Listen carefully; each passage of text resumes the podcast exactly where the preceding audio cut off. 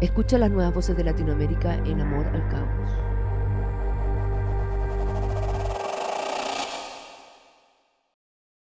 Mamás de la primera línea latinoamericana. Resistir la ausencia. A dos años de la detención de sus hijos, son las madres de los presos de la revuelta social quienes mantienen la lucha por la ley de indulto general. ¿Cómo han vivido este proceso? ¿Quién repara a estas mujeres? Erika Riquelme, Nelva Santana y Paola Palomera nos cuentan. Por Natalia Figueroa, fotografías Daniel Barahona, disponibles en amoralcaos.com. Erika Riquelme Tranamil, de 60 años, es la madre de Francisco Hernández, de 22 años, conocido como El Tablón. Vive en la Florida, es trabajadora de casa particular Puertas Adentro y comerciante en ferias libres. Nelva Santana Moreno, de 50 años, es madre de César Yáñez, de 28 años, y encargada de la enfermería de un liceo de La Cisterna, la comuna donde vive. Paola Palomera, de 54 años, es madre de Nicolás Piña, de 35 años conocido como El Ingeniero. Es diseñadora y vive en la población Juan Antonio Ríos, en Independencia. Las tres son madres de jóvenes acusados por delitos ocurridos durante la revuelta de octubre del 2019 y han llevado adelante el movimiento que exige una ley de indulto. Para pedirle a los senadores que hagan pronto la votación de las iniciativas del proyecto ley de indulto general para todos los presos políticos de la revuelta. Han pasado más de dos años. Eh, les pedimos que ya no sigan dilatando esto. Es nuestra salida política. Se lo pedimos que voten ahora ya. Se escucha decir a Nelva Santana en un video difundido por redes sociales cuando su hijo salió a cumplir arresto domiciliario después de 25 meses preso en Santiago 1 el 24 de diciembre de 2021. La falta de pruebas contundentes ha llenado de dudas los procesos judiciales de sus hijos. A Francisco lo detuvieron el 10 de diciembre de 2019 a pocas cuadras de Plaza Dignidad, siendo condenado a cinco años y un día por lanzamiento de cinco bombas Molotov, pese a que el test de hidrocarburos salió negativo. Hoy sigue en prisión preventiva en Colina 1, después de haber estado dos años en Santiago 1, a cuadras de la estación de metro Rondizoni, este cambio también ha significado viajes más largos para su familia y un desgaste mayor. El mismo resultado tuvo el test hecho a Nicolás, detenido el 12 de febrero de 2021 en el barrio Bellavista, imputado por lanzamiento de bombas Molotov y homicidio frustrado contra carabineros. Su madre fue testigo de su detención y de los golpes que le dieron, porque como cada viernes iban juntos hasta Plaza Dignidad a manifestarse. También sigue encarcelado en Santiago 1. César, en cambio, iba de regreso a su casa junto a sus amigos Elías Cruz, de 24 años, y Jaime Lazo, de 25 años, cerca del paradero 20 de Gran Avenida, en la cisterna, cuando de una camioneta blanca bajó un grupo de policías de civil. Los golpearon y los llevaron detenidos hasta la 33 comisaría en Ñuñoa. La detención de sus hijos cambió drásticamente la vida de estas mujeres y de todo su entorno familiar. Las tres han enfrentado la falta de recursos para financiar un proceso judicial que se ha extendido por más de dos años, una de las mayores barreras para llevar adelante un proceso justo, donde es un privilegio pagar por un abogado particular durante esta cantidad de meses, para que les informe debidamente el proceso, los cambios, los tecnicismos legales. También reconocen que ha habido una doble condena para ellos, como si existiera de por sí un castigo mayor por tratarse de causas políticas. Si se trata de criminalidad, los que cometen portonazos o venden drogas tienen muchas más posibilidades de estar en la calle que un preso de conciencia social. Hoy en Santiago 1 no hay carabineros, no hay gente que haya arrancado ojos o agentes del Estado que estén siendo procesados, insiste Paola Palomera. El cumpleaños. Preparar la encomienda para sus hijos se ha convertido en el ritual de cada semana. Acompañada de su cuñada, Luis, su hijo mayor, y su pareja, Erika pone sobre la mesa la comida que le van a dejar a la cárcel donde se encuentra Francisco todos los sábados por la mañana. A las encomiendas le dicen el cumpleaños, porque el criterio que exige Gendarmería para ingresar la caja es que todo vaya separado según sea dulce o salado. O sea, todos metidos en la misma bolsa, pero más la bebida, más los útiles de aseo, que el champú, jabón, la de barba, desodorante, cloro que nosotros le echamos a los chinches. Yo le hecho dos boxes, tres calcetas, todas las semanas le he hecho lo mismo. Cuenta. La preocupación de Erika es la mala nutrición de los jóvenes al no permitir el ingreso de frutas, verduras o comida preparada. Yo creo que el trato con la ramita, que antes le mandaba yo pura papa frita, ahora eh, son ramitas. Y las galletas de soda que le gustan a él y las crackers que le echo también para que balancearle lo dulce con lo salado. Se escucha resignada. También han podido llevarles algunos encargos especiales o compras colectivas, como una cortadora de pelo que pidió Francisco. Claro, se todo. Sí, porque como le cortaban el pelo como Paco, y a ella no le gustaba. Se ríe. Aunque el ingreso a la cárcel es entre las 8 a las 9 horas, Erika sale desde su casa junto a Luis no más allá de las 3 de la madrugada del sábado para tomar un puesto en la fila, afuera de la penitenciaría, donde esperan junto a un centenar de familiares con quienes arman fogatas para pasar el frío. Saluda con un abrazo a mamás, parejas, hermanas de presos tapadas con mantas, que hablan sobre sus trabajos, se ríen, toman café y fuman para pasar las horas, olvidándose un rato de la angustia de estar ahí. Después de compartir un rato, recorre la fila, buscando a otras mamás de la revuelta. Se encuentra con una y la abraza. Aquí estamos, le contesta a su saludo, apretando los labios y moviendo los hombros hacia arriba. Quedan de hablar cuando lleguen las otras madres. Para ella reunirse ha significado construir un círculo de protección, en el que se van acercando a sus familias, a sus historias y han sido el sostén frente a la crisis. Como la mayoría de los sábados, desde hace dos años, Erika ve un amanecer más a la salida de la cárcel. Ha ido aprendiendo los códigos de los gendarmes, sabe qué cosas puede llevarle a su hijo, que la comida tiene que ir en varias bolsas por si las tiran o la patean. Destaca en Erika la fuerza para sobrellevar este proceso, consecuencia de la historia de Francisco. Así ha visto cómo funciona la justicia de clase y ha sentido cómo armarse de paciencia ya no es una opción. La camiseta azul. Ordenar sus dormitorios, revisar sus cosas, mantener todo a la espera del regreso. Esa ha sido una de las formas de acompañarse a diario frente a la ausencia de sus hijos. Pero las tres se relacionan de manera distinta con estos espacios. Erika mantiene la pieza de Francisco abierta, tal cual como él la dejó, con su tele, su ropa y sus trofeos. Sobre la cómoda sobresale una copa que ganó jugando fútbol, de ella brotan medallas de campeonatos comunales en los que destacó por su desplante en la cancha. Erika admite que antes, los fines de semana, poco y nada veía a Francisco, jugaba desde temprano en primera, en segunda y en tercera división. Su equipo se llama Los Picapiedras. Cuando había un cumpleaños familiar le teníamos que pedir hora para que llegara, dice en tono de broma. Emocionada abre los cajones, muestra las poleras que más le gustan a su hijo, como si estuviese probándose su propia ropa, y en especial una que usó en Brasil en un viaje que hicieron juntos cuando jugó con el equipo de Cruzeiro en Belo Horizonte. En las fotos de su celular aparece Francisco pegado a la ventana del avión saludando feliz, igual que en la cancha con su camiseta azul. Hawái.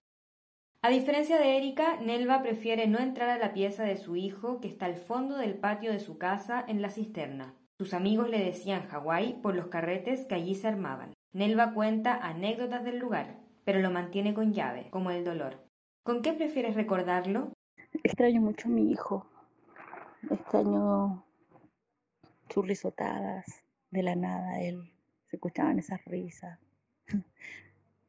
A veces cuando yo cocinaba y lo veía por la ventana tocar la guitarra en el patio o escuchar todo el día la guitarra, se escuchaba en toda la casa, que él a veces estaba todo el día ahí guitarreando.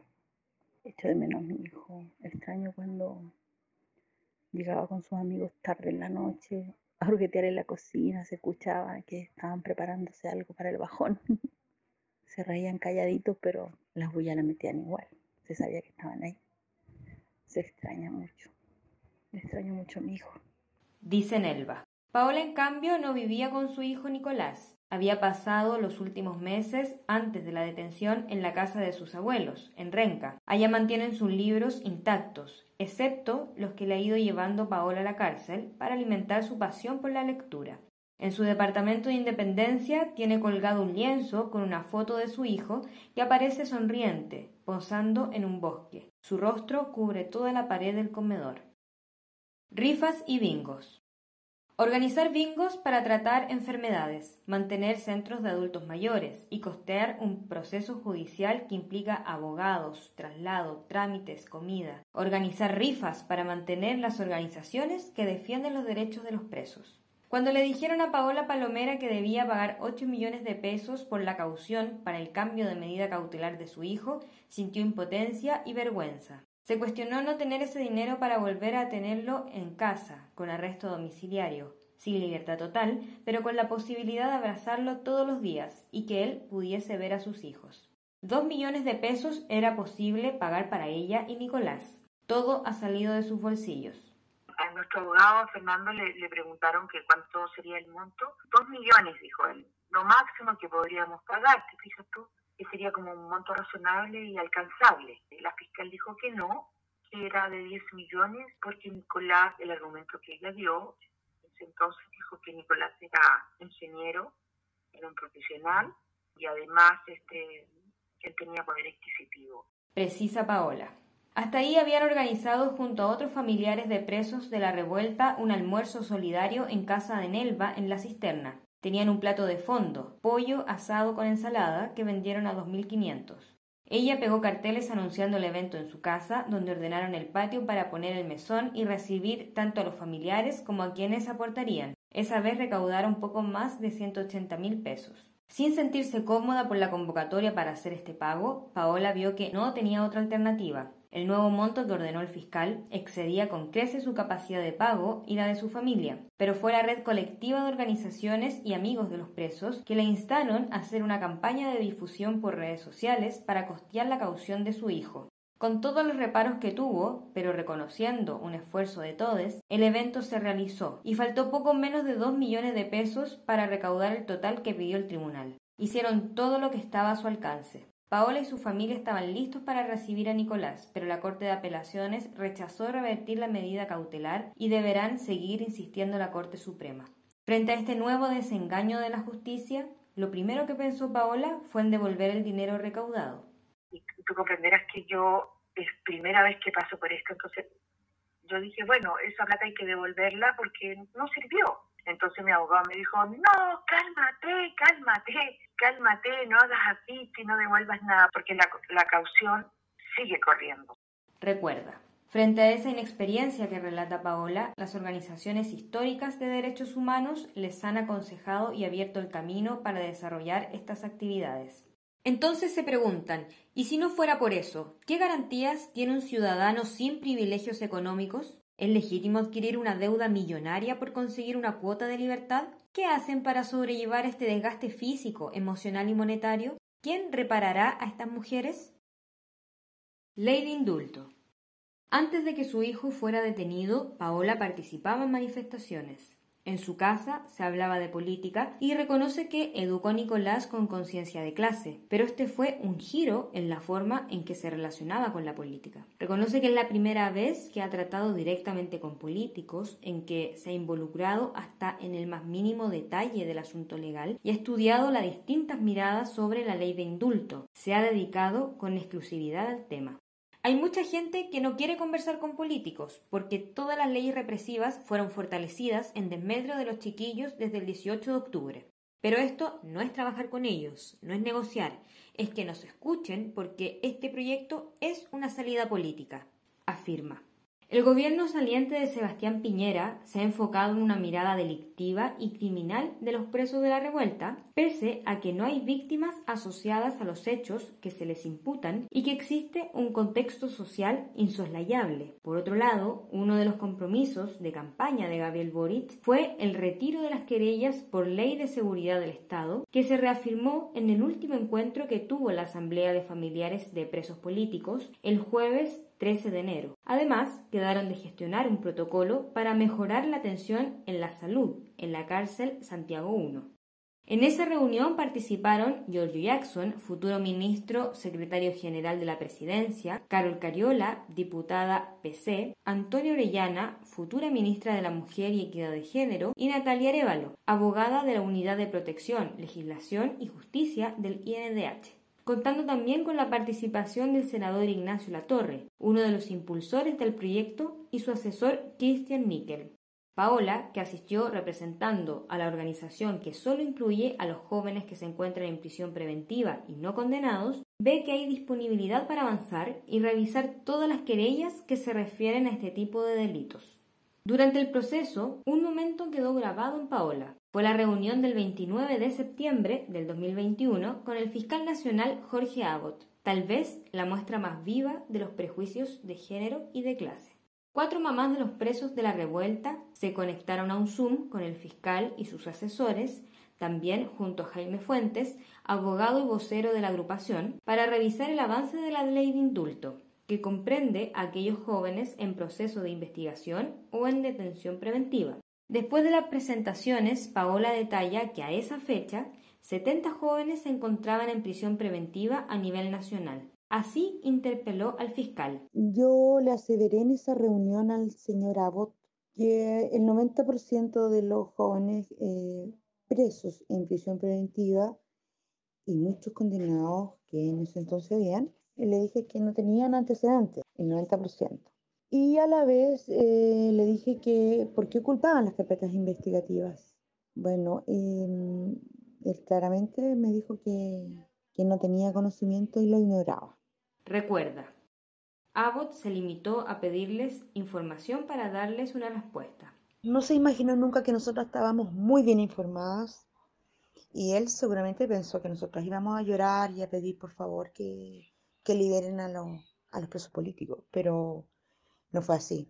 Él se sorprendió y... Cuenta Paola. Luchar en América Latina.